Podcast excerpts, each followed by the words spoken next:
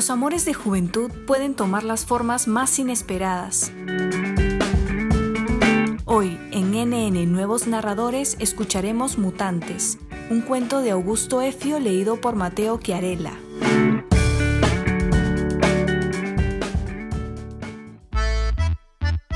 Sopa de arena, arroz con muy muy y el primer beso que le di a una chica. Ese verano castigué mi estómago con manjares para los que no estaba preparado. La sopa de arena me la sirvieron el mismo día que llegué a casa de mis tíos, en Villa El Salvador. En realidad fue una sopa con menudencias de pollo, pero yo sentí los grumos de arena en cada bocado. Era la forma que tenía el desierto de darme la bienvenida. El arroz con muy muy lo comí la semana siguiente, luego de conocer Playa Venecia. Mi primo Jonás y yo juntamos nuestras monedas y alcanzó para un plato. La gorda que vendía esos renacuajos de panza gris nos mintió. No tenían sabor a pollo. El beso lo recibí de una chica llamada Jade. Lástima que fue un beso con sabor a caca que me dejó una infección de la que no termino de curarme. Llegué a Villa El Salvador porque Casilda, la hermana de mi madre, se ofreció a darme refugio mientras mis padres vendían lo poco que nos quedaba en Huancayo. Nos mudaríamos a Lima para volver a empezar como lo habían hecho Casilda y su esposo, Aarón. Ellos pensaban que la sangre llamaba la sangre, que su hijo Jonás se sumaría al esfuerzo de acogernos en nuestro nuevo hogar. Pobres. No sabían que Jonás me odiaba. Me llegas al huevo, serrano de mierda, me decía apenas poníamos un pie en la calle.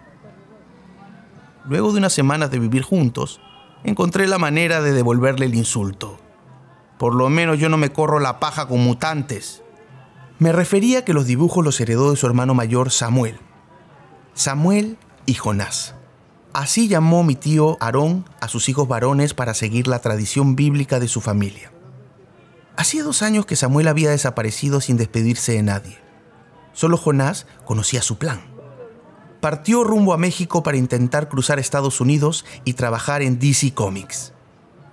Parece que lo único que Samuel sabía dibujar eran mujeres mutantes.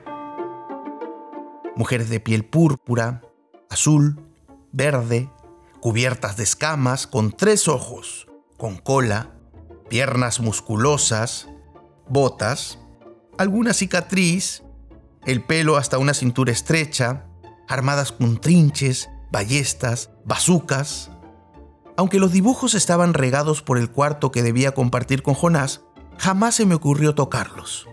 Me di cuenta de que él entraba al baño con un dibujo distinto cada día y demoraba horas en salir. Cada vez que Jonás quiso humillarme porque yo venía de Huancayo y no hablaba, no me echaba, no trepaba, no jodía como él y sus amigos, yo respondía, y tú eres capaz de pajearte con la mamá de Godzilla. La única tregua que Jonás me concedió fue cuando nos hablaron del pozo. Playa Venecia estaba a tres horas de caminata. Alguien nos dijo que a 40 minutos había un pozo. Agua fresca, quieta, llena de chicas que iban de Lurín y San Pedro. Sus amigos del barrio le dieron la espalda. No tuvo otra opción que incluirme en sus planes. Cuando llegamos se sacó el polo y lo estiró sobre la arena húmeda. Desde esa porción de tierra recién conquistada, empezó a tantear el material. Yo desconfié. Desconfié del color del agua, de las plantas y carrizos que crecían sin ganas alrededor, de ese tubo burbujeante que alimentaba el pozo y sobre todo, desconfié del profundo olor a caca que todos se forzaban en ignorar. Estaba a punto de gritarle a Jonás, ¿acaso no hueles esa mierda? cuando ambos descubrimos a Jade en la orilla opuesta. Un top blanco dejaba ver sus pezones oscuros en forma de estrella, pelo crespo, quijada en punta, ojos achinados de tanto reírse. El calzón del bikini le quedaba grande, pero en nada desmerecía su culito arrogante.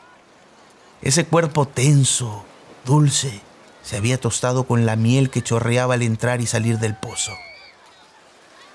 Jonás y yo nos buscamos con la mirada. Nos reímos, nerviosos, asustados, llenos de dicha. Ahora sí teníamos una verdadera razón para odiarnos.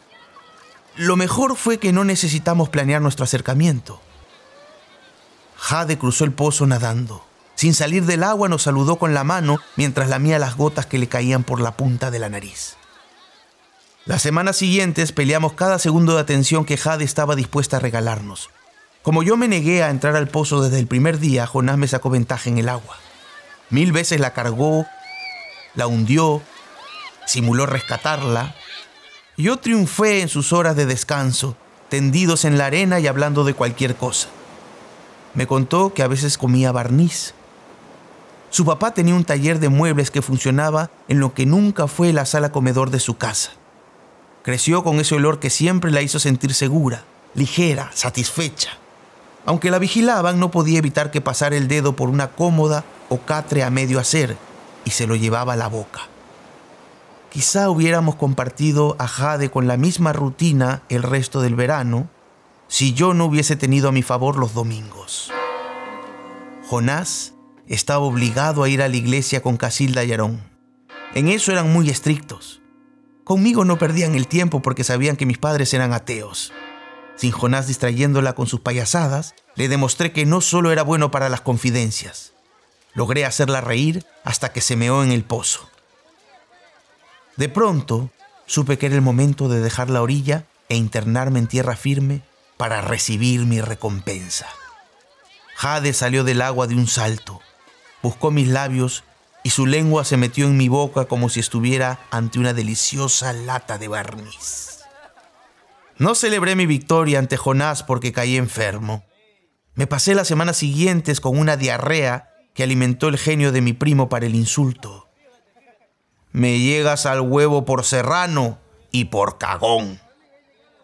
La gracia le duró poco. Todo empezó con un sarpullido en los sobacos y el ano. La fiebre no lo abandonó más. A los días Jonás era una masa de llagas, purulencias, boquetes de sangre que reemplazaron su piel.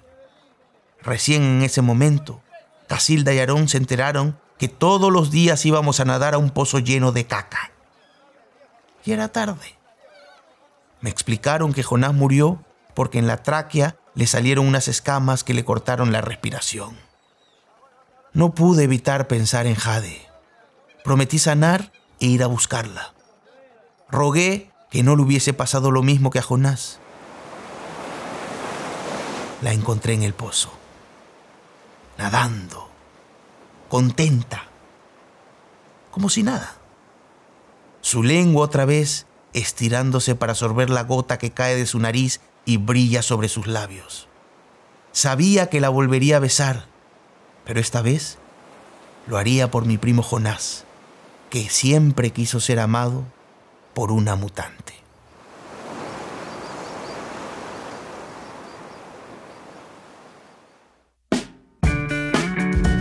Hemos escuchado Mutantes, un cuento de Augusto Efio leído por Mateo Chiarella.